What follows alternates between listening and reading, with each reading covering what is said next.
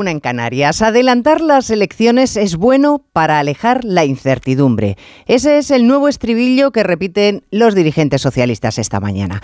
Es un buen intento, desde luego, pero todos sabemos que las elecciones se adelantan porque ni en sus peores sueños Sánchez esperaba el resultado del domingo.